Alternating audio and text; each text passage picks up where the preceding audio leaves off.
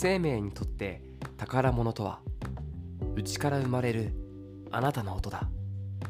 空海ポッドキャスト体と言葉。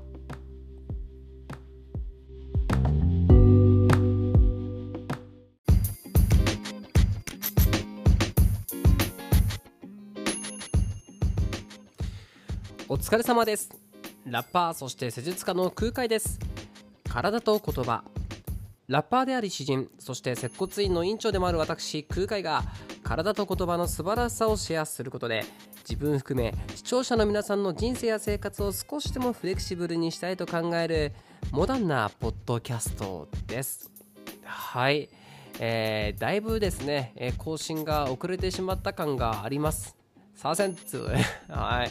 えー、まあ、頻繁にですね、まあ、更新しようと思いながらですね、でも忙しいしっていう感じで、あのー、プレッシャーに、ね、なってしまったら良くないでしょと。うん。もう何せフレキシブルにしていこうという対象は自分にもですから。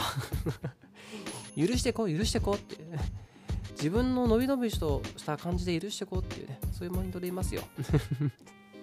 はい。でも話したいこといっぱいあるんでね。うん。で今日もおしゃべりさせていただきますんで、あの、よろしくお願いいたします。はい。もっとまめに更新しよう。はい。えーとですね、まあ、最近はですね、まあ、割と元気にやってますが、まあ、花粉症とか結構皆さん厳しいんじゃないですかね。うん。まあ、僕もですね、何を隠そう別に隠すことは全くないんですけど、まあ、鼻とか目とか耳とか、耳とやられますね。あと喉やられますね。うん。で、まあもともとちょっと最近体調が悪くてちょっと何回か病院に行ってってでその時にですねあのアレルギー反応かもしれないのでアレルギーの検査しときましょうかっていうことで血液検査しましょうって感じであのやったんですよ。で私アレルギー検査っていうか、まあ、その注射がもう超嫌いなのでもう超超超嫌いなので 嫌だなと思ったんですけどまあこうやってね自分の体を大事にしましょうみたいな話してる人間がですよ。いやそういうの怖いから嫌だっていうのもちょっとかっこつかねえということでじゃあやるかと。じゃあ血液検査しましょうっつってやったわけですね。うん。でこうねこうまぶたをぐーっとこう 力入れて唇うんってこうね噛みしめながらねなんか美人なね素敵な看護師さんでしたけどもうそんなのしたこっちゃねっつってねもう目つぶった方がいいんじゃないですかなんて言われてね。はいとか言ってうんとか言って。ねあのめっちゃもう愚かな姿を晒しましたけど、うん、でまあその検査結果はですね、まあ、先日出たんですよ。でもともとの症状の方がまあすごく良くなって出ましてね、あのまあ、お薬お薬効いてるんですかねなんてね、で、あのアレルギーの結果出てますよってことで、で、その聞いたんですね。で、もうさぞかし私はもう春とかすごい厳しいんで、まあ、杉は間違いなくあるし、とゴールデンウィークぐらいまで厳しいからきっとヒノキとかもあるんだろうなとかあと結構年がら年中稲とかなんか鴨ヶ谷とかねよく聞くやつがあるのかななんて思ったんですよ。もうビーンとすごいですよなんてね言われるんだろうなと思ったらですねあのあんまりないですみたいな。でえっ？と思ってそのグラフになってるんですよねグラフ。でなんか12345みたいな結構あって。そしたらね 1, 1のなんか1なんですよ。なんか、なんとか以下みたいな、あの大なり小なりみたいな、小なりみたいな感じの、その、以下みたいな反応で、嘘だろみたいな。え、じゃあ今まで俺が感じてたやつ何だったのみたいな。杉1以下みたいな感じで、えー、とか、ヒノキ1以下みたいな。で、なんか、ハウスダストだけちょっとだけあったんですけど、まあそれも大したことないよみたいな。で、なんか、その数字があるんですよね。そのこれが高いとアレルギー反応過敏出ますよみたいな数字もあるんですけど、まあ、それもそんな大したことないみたいな。まあまだね、まあそんなに高くないよみたいな。マジかとか言って、病は気からすぎねって。気のせいだったのみたいな。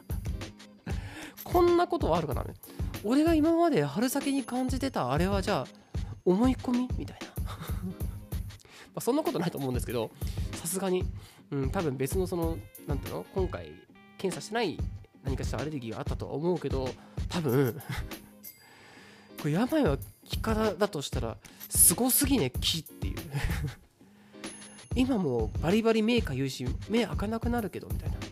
鼻水止めどないけどみたいな。この鼻水は何を材料にして俺から分泌してるんだろうみたいな。俺の質量どんどん減ってって何キロか減ってないっていうぐらいまで出てくるのに。れがまさかの気のせいだったのかなみたいなまあそんなこともありましたね そんな近況報告ですはい花粉症だっていう人も花粉症が気のせいかもしれないという人もお互いこの春を越えていきましょう。ね。はい、頑張っていきましょうっていうね。じゃあ、えー、今回のまあ メインテーマなんですけど、まあ、前回まではですね、体のことをメインにお話ししてましたので、今回はですね、言葉寄りの話をしたいと思います。えー、今2020年だ2021年3月にま撮ってるんですけど、まあ、出す頃には4月になってるかもしれないしね。まあえっ、ー、とポッドキャストなんて皆さんいつ聞くか分かんないんで日付はどうかわからないですけども、まあ、2020年の3月ですね、ちょうど1年前くらいにですね、空海名義である EP を出しました。まあ、EP っていうのはアルバムよりも少ない数の収録された作品のことですね。うん、大体7曲とか8曲とか、そんぐらいかな、の EP って言うんですけど、えー、だって僕たちは風が気持ちいいってだけで笑うじゃないか。副題で Nothing is Nothing っていうね、そういうタイトルの EP を出しました。はい。でこの EP はですね全曲アカペラの作品でですね、えー、無音の上でまあラップをしたりですね詩を朗読読んだりとかもしてます。うんまあ、各種配信サービスでですね、ダウンロードだったりとか、またはストリーミングでも聴けますし、あと CD もあります。CD にはですね、えーと、本編に収録されてない SIM も1編ついてますので、まあ、ぜひぜひあのお手に取っていただきたいんですが、またはですね、YouTube にも、えーと、その作品 EP に収録されている疲れた時にはというですね、MV がありますので、もうぜひぜひ、えーと見てみてください。で、まあ、全曲アカペラですんで、まあ、特殊といえば特殊な作品ではあるんですけど、まあ、私にとってはですね、まあ、必然というかあの何の違和感もなくですねむしろとてもこうナチュラルというかもうあり自然体というかですねこう自分自身にすごくフィットした作品でもありました。えー、久しぶりに先日インスタライブもしたんですけど、まあ、その時に、えーと、僕がまさかスタジオを撮ったのにもかかわらずですね、えーと、インストを持ってきてないっていう愚行をね犯しましてね、うん、で結果的にまあアカペラでライブしたんですけどでも全然そのアカペラっていうスタイルが僕好きだし、うん、楽しかったですし気持ちよくできましたし、えー、メメントモリ名義ではですね朗読っていう、まあ、基本アカペラというスタイルでもパフォーマンスしてます。ますしだから私の中でですねアカペラっていうのはごくごく当たり前の表現方法になってきてるんですよね、うん、何の特別でもなくですねむしろアカペラで本当にライブするっていうことに対してもう飛び道具でも何でもないみたいなもうずいぶん前からやってますしね。うん。っていうことになってきてるんですね。でそこでですね今回はそんなアカペラの魅力というかアカペラでこういうのいいよねっていうとこだったりとかあと今アカペラ作品が世界には必要なんじゃないかなっていうなんかみんなにとってとてもいいものなんじゃないかなっていう部分のお話をしていきたいと思います。はい。で私がですねアカペラに最初に衝撃を受けたのはですね、えー、調べたら少なくとも7年前くらいらしいんですけどもえっ、ー、となんか動画がその時のイベントの動画が出まして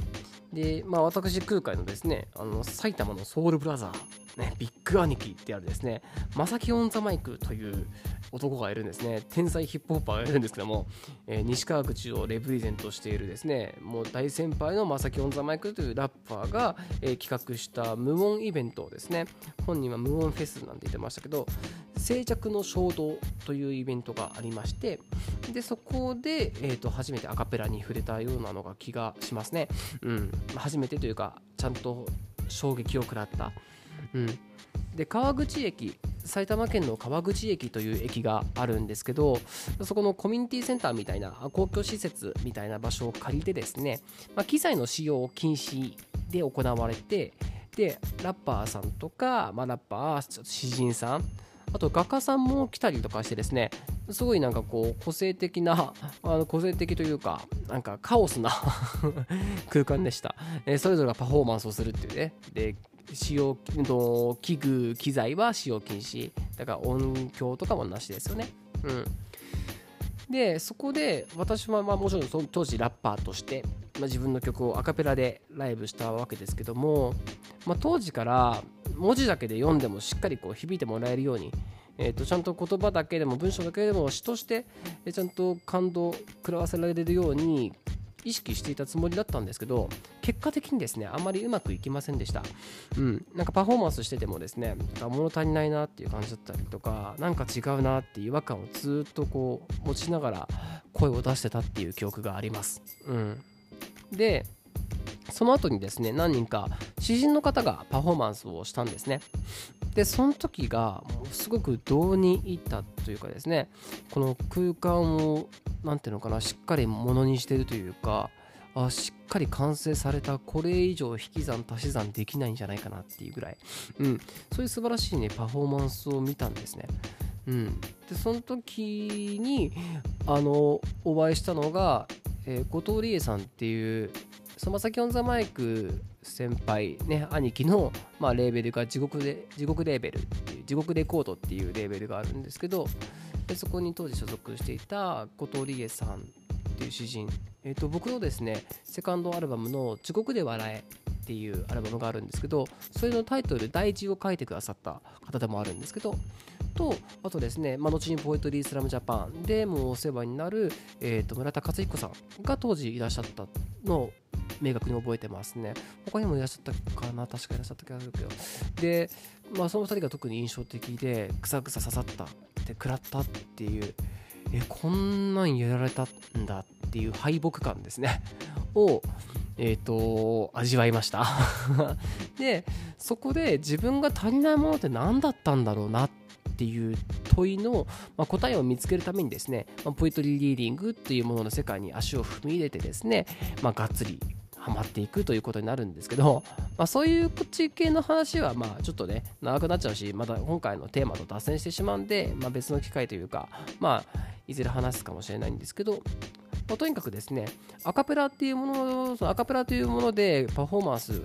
の経験をどんどん積み重ねるうちにですね無音の中でパフォーマンスをすることっていう意味というか意義というかなんか魅力というかそういうものを自分なりに見出すことができたんですよね。うん、でじゃあ具体的に何ですかっていうと無音というのは音がないという音であるってことです。うん、無音は無音という音ということなわけですよね。うんあの有名なジョン・ケージの4分33秒っていうあの有名な楽曲楽曲ですよね。あれは楽曲として言っと言っていいと思うんですけど、うん、完全無音の楽曲が存在しますよね。指揮者の方もいらっしゃってオーケストラもいてで指揮者がこうね準備してはい始まるよってていうとこから4分33秒間の無音が続くという、まあ、そういう曲ですよね。うん、でそれも完全に何ていうのかな成り立ってるわけですよ。無音の質感が確かにそこに存在してるわけですよね。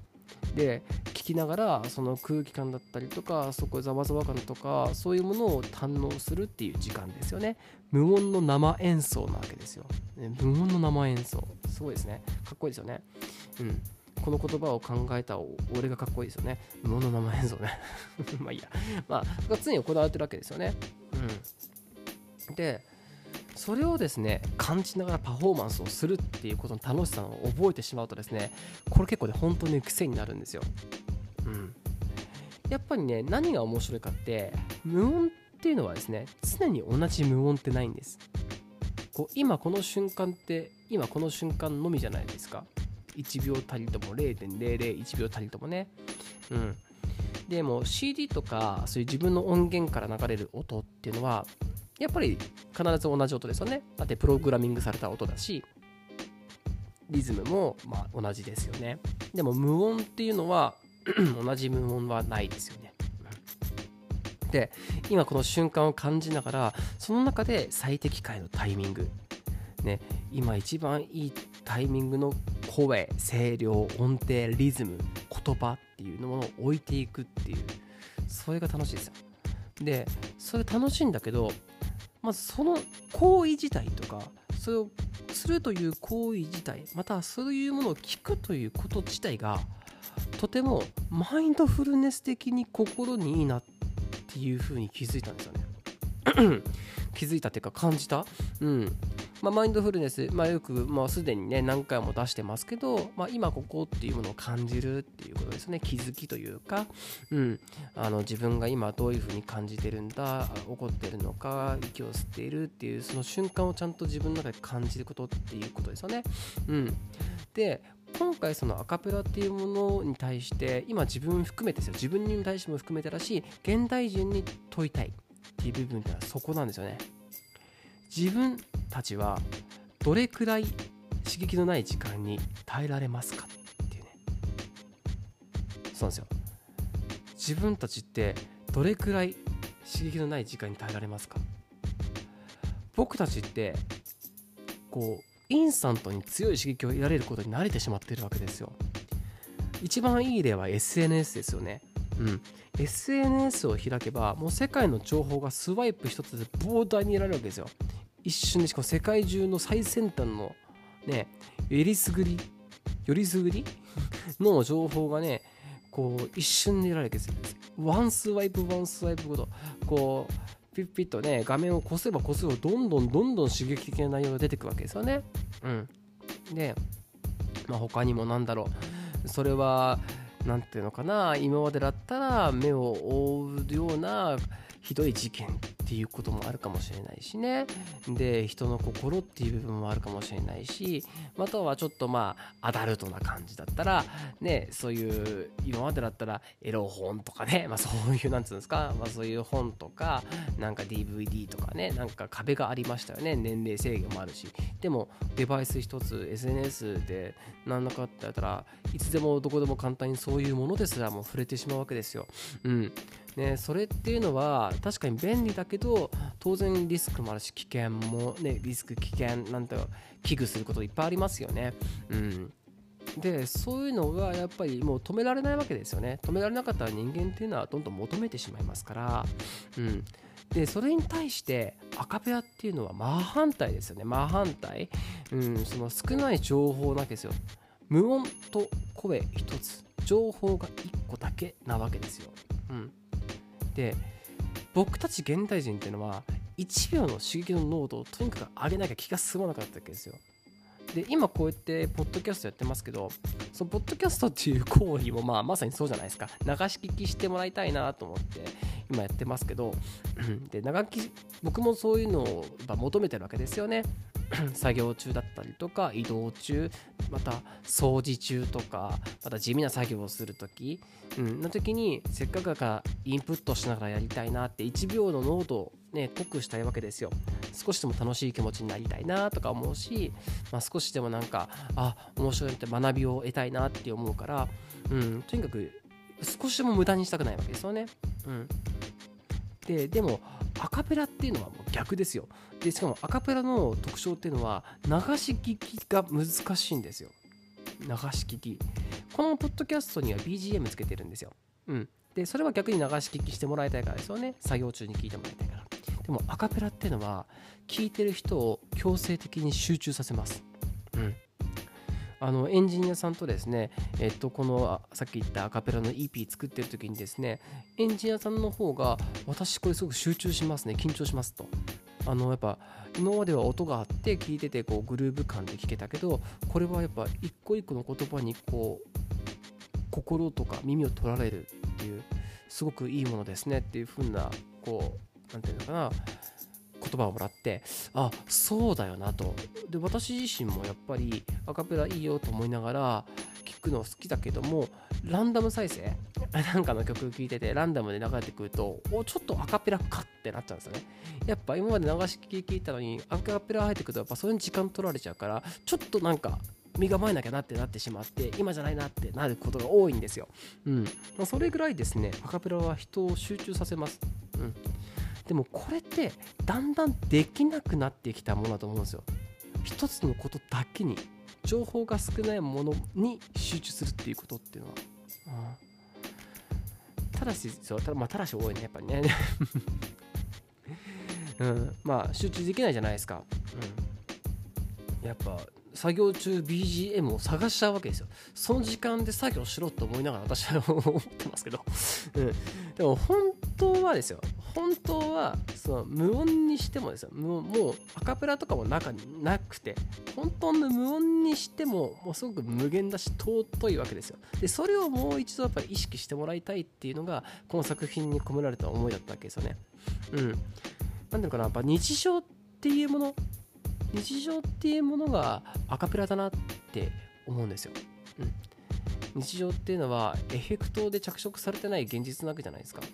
うん、僕たちはやっぱ何か写真も撮ったりしてもやっぱりエフェクトっていうかね SNS インスタとかで加工したりとかしてなんかちょっとでもよくしたくしたりするしなんかそうでないものっていうのはなんかこうつまんないもんで悲観視したりとか退屈だなって空虚なものだなっていう風に思いたくなる気持ちもわかるんだけどでも実際はそんなことないですよね。うん、やっぱ僕たちがそれに対してもう集中するっていう力がないだけだか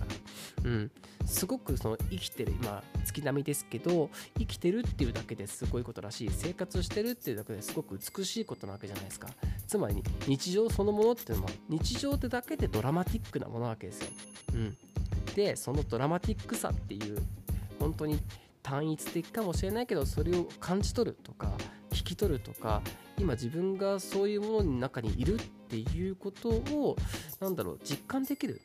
っていうことがすごく大事。さっき言ったマインドフルネス的な、うん、今こうこの瞬間をちゃんとそこだけの時間に費やす。この言葉を口聞くだけの時間に費やすっていう力魅力良さっていうのをやっぱ今この現代刺激が多くてそれ慣れてしまってる世の中だからこそ、まあ、気づいてほしかったっていうのもあるし僕自身もそうやってこうやってながら ながらのねもうものを作っときながらなんなんですけどそうだよなと。うん。あのちゃんと一個一個集中しながらあのやること大事だなっていうふうに気づけてるっていうことなんですよね。うん。ですので、まあ、ぜひですね、僕のアカペラ作品だけじゃなくてですね、まあ、シンプルに朗読の作品とかいっぱいやっぱ YouTube とかありますしね、うん、あとやっぱまあ一番のなんだろうまあぶっちゃけそのアカペラの最強最高峰とさればえっ、と落語とかね講談今ねえっ、と神田伯山さんとかね有名ですよね。この人たちはまあほとんど BGM ではないですよね。まあ折りはりこうこう張り物とかねパンパン叩きながらやってますけどでも基本的にアカペラだしだからアカペラだけでもやっぱアカペラだからこそあの世界観にこう何て言うかな入り込めるっていうのがありますよね。うん、だからそういうのも面白いわけですよ。だからぜひですね、そのもちろんアカペラの作品じゃなくじゃなくてエンターテインメントだけじゃなくてですねこの現実その瞬間生活のこの空気っていうものもなんかふっと一つだけ感じる。今この風だけを感じるとか今この車の音だけ雨の音だけとかなんだろう、うん、そういう今この瞬間だけを感じる単一的なものを感じるっていうことをやっぱしてみてほしいなと、まあ、そう思った次第ですね。はいねそういう話です だいぶ会話が下手 だいぶですねやっぱちゃんと継続しねえとマジでさらに下手もともと会話しゃべるのは下手くそなんですけど良くないですね。うん。でも楽しいですよ。やっぱこうやってインプットをね すって、インプット、アウトプットするっていいなと思いましたね。うん。まあそんな感じです。はい。で、えっと、僕のその作品に対してのですね、曲の説明、まあ大体話したのに近いんですけど、もっと詳しく話したやつがですね、私のスポークンブランクプロダクションって僕のレーベルの YouTube アカウントに、えっと、ラジオとして収録もされてますので、興味ある方はぜひぜひ、そして作品の方もですね、聞いてみてください。よろしくお願いいたします。はい。えっ、ー、と、じゃあ今回、えっ、ー、と、シャープ4この辺で終わりにしようと思うんですが、一つお知らせがあります。はい。えっ、ー、と、私のですね、本体っていうか本名名義ですね。本名名義っていうかしいけど、あプラス空海の名義でですね、朝ラボというですね朝の朝活ワークショップの企画がありまして、えっ、とあるあと会社名会社名って僕あんま聞いてなかったな でもなんかねあるんですよそういうワークショップやってる会社さんがありましてそこで朝活のワークショップ朝ラボっていうのをやってるらしいんですよでそれのですねえっ、と私がですね4月のマンスリー特別ゲストとしてですね参加させていただくことになりました。はい、まあ、講師としてやります。うん。内容はですねラップする体。自分の体をもっと好きに。とでこういうテーマでしてね、えー、まあ、自分の体がもっと好きになるっていう話をですね、まあ、ラップと交えてですねだいぶハードル高いんですが まあやろうと思ってますんで、で、えっと、4月7日の水曜日と4月21日の水曜日の朝7時半から8時、朝活ですからね、だいぶ早い時間なんですが、えっと、実は今日、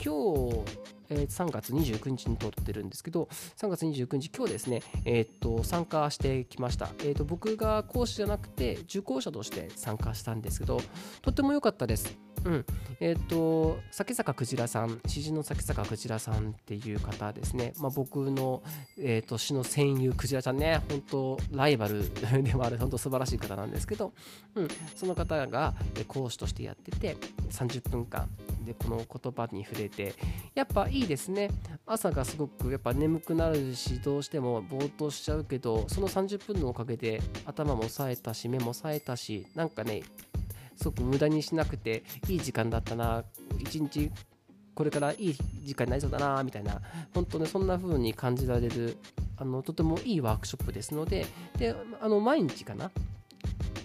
毎日っていうか結構ね頻繁にやってるんです。いろんな講師さんがこう入り混じってるんですけどでその中の4月のその7日と21日のお時間お渡しいただきましてえっとお話講師としてやりますのでぜひぜひ興味ある方はですね私の空海のですね Twitter アカウントでも発信してますしあとですね Google でさっき言った朝ラボひらがなですね朝ラボっていうワークショップで調べていただくと、まあ、いくつかサイトがあって新しいやつ入ると多分それが出てきますのでそこからぜひ申し込んでいただいて Zoom での参加みたいです、うん、でぜひぜひ、えーと、興味あったらそちらの方も、えーと、見てみてください。